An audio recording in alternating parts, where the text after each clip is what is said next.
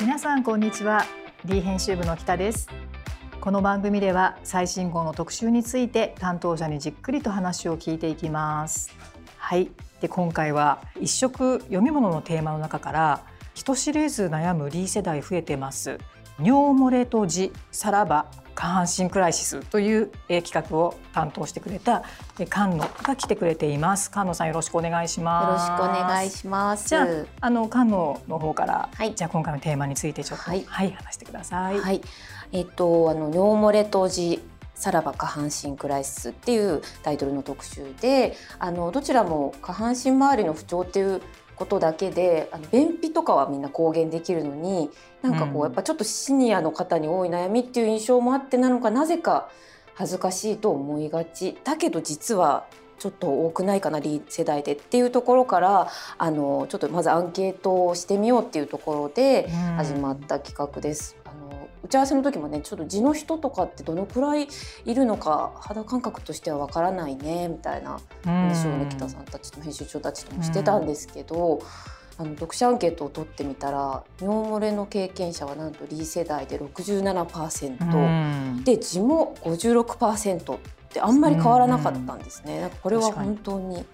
意外なほどの多さ。あのーうん。あんまり話題にしないですからね。ね、なんででしょうね。なんか。そう。いややっぱりなか。なか話す機会って自分の親にでさえ、なんかうんでも親自分の母親もなんかそういえば痔で悩んでたことあありそうなことを話したことがあるんだけれども、うん。詳しくはそうなんかあんまり聞かなかったっていうような感じで、なぜタブね。ーみたいなうんことになってしまっているけれうんど、うん。だからこそこう人知れず悩んであの病院に行くことすらちょっと恥ずかしいと思ってあの、うん。まあ、放置したりちょっと自分で何とかしようとしたまま不調を抱えている人が多いんじゃないかっていうことで、あの取材してみて結構意外なそうであの実情とか、あうん。のできることとかやっちゃいけないこととか本当に発見が多くてぜひ読んでいただきたいテーマ。そうですね痔の体験談としてあのイラストレーターの寺井真紀さんにあの取材をしているんですけど、はい寺井さんのねあの私地主になりましたっていうイラスト地主っていうのがあの、はい。地の方の地。字ですね。字うん、であの これがテーマ会議というか、はあの打ち合わせの時にこの本のことが出て、はい。あそういうことだったのかみたいなそうなあの気づきにあふれたあのイラストエッセイだったんですけれども、はい。であの今日はなんとこの寺井さんにこの電話出演していただけるということで、はいお呼びしましょうか。はい寺井さんよろしくお願いいたします。すいませんあの突然のこのラジオ収録のオファーをいたしまして戸惑いとかありませんでしたでしょうか？そうです。なんかこういう機会はもうほとんどないので、すごい緊張してました。寺井さんの京都の方なんですよね。そうなんです。ずっとはい京都に住んでます。ねえあの私もあのずっと大学まで京都にいたので満腹京都とかあの京都の他の結構旅物のイラストエッセイもすごく書かれていらっしゃってあのすごく興味深く拝見したんですけれどもじゃあ寺井さんちょっと今どんな活動されてるのかとか少し自己紹介お願いできたらと思うんですけれども。はい、ありがとうございます。京都在住のイラストレーターで、主に書籍の挿絵など描いてるんですけど、私食べるのがもうすごい大好きなので、食べ物イラストとか、先ほど紹介にまたあの食べ物とかルポ漫画とかを描かせていただいています。で、字であのかなり長いこと悩んできました。そうですよね。この地主になりましたという本はこれはこれは2017年に書かれている本なんですけど、そうです。タイトルがまたすごく秀逸というか、地主の字は地に点々の字の方なんですけれども、はい。これを出されたきっかけっていうのは何かありました？私やっぱりあの人に言うのが恥ずかしくてそのずっとこう誰にもやっぱりその言えなかったんですけど本当にその血が止まらなくなってそれでまあそれきっかけで病院に行ったんですけどなんか病院に行ったことでなんかすごいいろいろ吹っ切れてなんか人に言いたくなってきてなんか別に言ってもいいことというかなんかすごいなんか軽いことだったんだっていう風にその考えが変わりましてそれで最初は私あのこの本の同人誌を自分で作ってそれをこうイベントで売ったことで書籍になることが決まったんですけど、うんそうなんですね。はい、私もその地の方とそんなにじっくりと話したことが今までなかったのであの何でしょう、はい、あのすごく自分ごとにあんまり感じてなかったんですけれどもでもこの著書の中で、はい、みんな基本的に先生がそもそもみんな人なんですよって悪化するかどうかっていうのはちょっとね、いつ悪化するかとかっていうのは分からないだけでみんな持っているっていうようなお話があったりとかで、はい、なんかすごくハッとする気づきがあったんですけれども、はい、みんながこう可能性があるのにあんまりオープンにできないそういう部分ってありますよね。そうですねやっぱみんな隠してたりするんじゃないかなと思うんですけどでも意外にやっぱ こっちが開示すると「え実は私も」みたいな話をやっぱすごいいただくようになって。その都度病院を進めてきたんですけど、あやっぱり悩んでる人がこんなに身近にいるんだと思いました。えー。ね、周りでもたくさん寺井さんの周りに、あの血の方いらっしゃるっておっしゃって、それはあの身近な例えばお友達とか読者の方とか、皆さんからこう連絡が来たりしましたか？この作品出して。ダイレクトメールで相談が来たり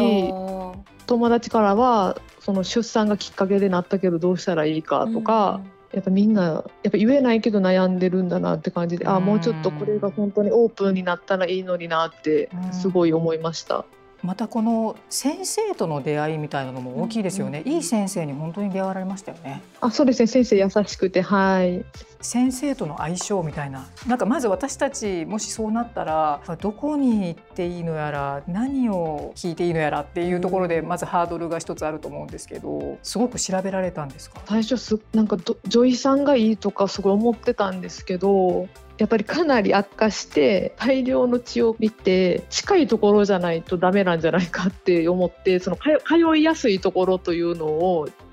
結構通うことになったのでその後もやっぱ近くてよかったなって思いました。そうですね。でもやっぱり肛門科ってあのどういうところかって初めて行くまでわからないし、うんうんうん、その指を突っ込まれるのか何か器具を突っ込まれるのかとか、はい、みんなドキドキすると思うのでなんかこういうエッセイ漫画の形ですごく丁寧に教えていただけるのってなかなかそのホームページ見てもよくわからない時々なので、うんうん、この寺井さんの丁寧な解説が、ね、ちょっと行くの怖いなって思ってる人も背中を押してもらえると思いました。そう思いました。ありがとうございます。なんかここまで詳しく書かれてる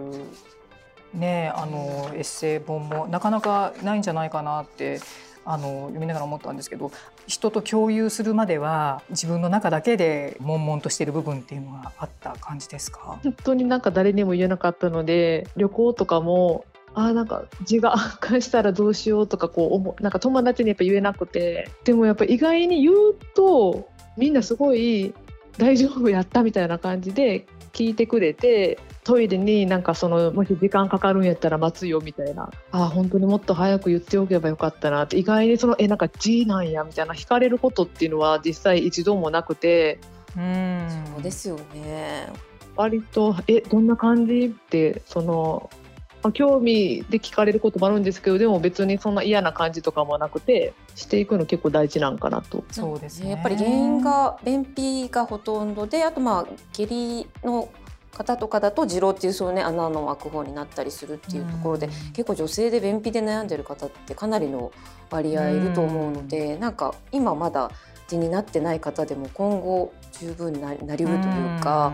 皆さん知っておきたいって思いますもんねお友達そうですね、リー世代にはそのやっぱり出産を機にやっぱり便秘になったりとかっていうのはね,、ね。あの私もすごい便秘出産後すごく苦労したんですけどやっぱりなんかそういうことがきっかけになったりもあると思うのでぜひこの「私地主になりました」という本を皆さんね あの、はい、読んでいただきたいなっていうふうに思いました。はい。なんかあの、ありがとうございます、はい、ちょっと本誌の中でも紹介したんですけど、うん、あのやっぱりコロナの影響で在宅勤務の人というか、まあ、座りっぱなしの生活が増えて、うん、であのまあ字が増えたのかわからないんですけど、うん、あの字を自覚する人が増えてっぱりその市販薬の購入が増えたっていうデータがそのポラギノールさんってあのうちの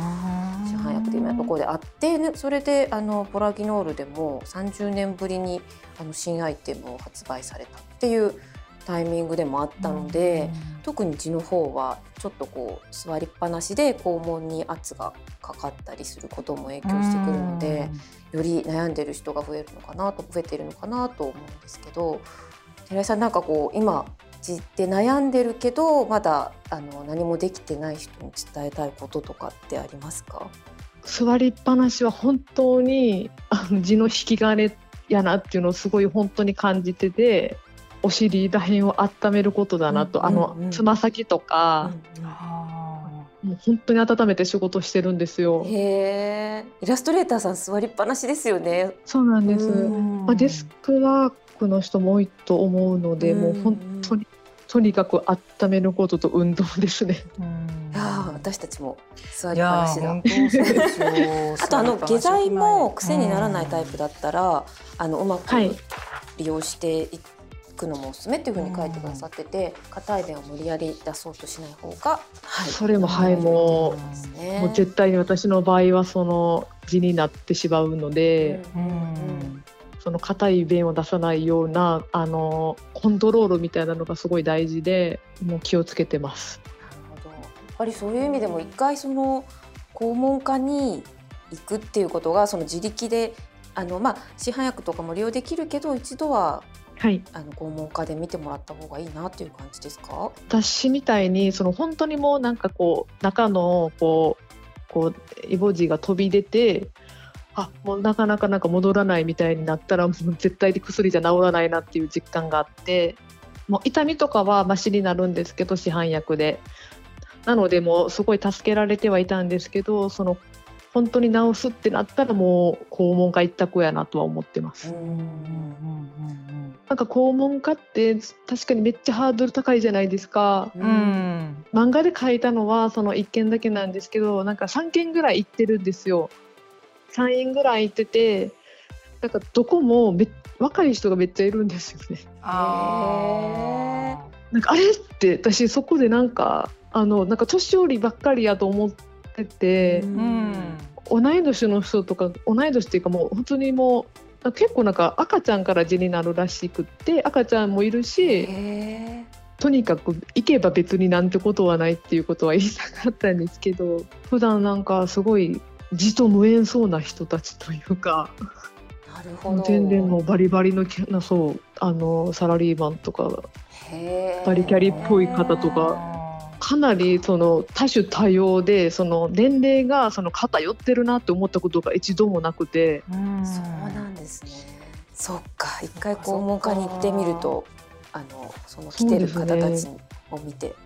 自分だけじゃないっていうはい。そうですね。本当にもっと早くなんか行っておけばよかった。ってこんなに若い人がいたんだって思ってなんか逆にちょっと勇気づけられたというかした。すいませんお時間を。はい、はいいただきましとんでもないてでありがとうありがとうございました。はいありがとうございました。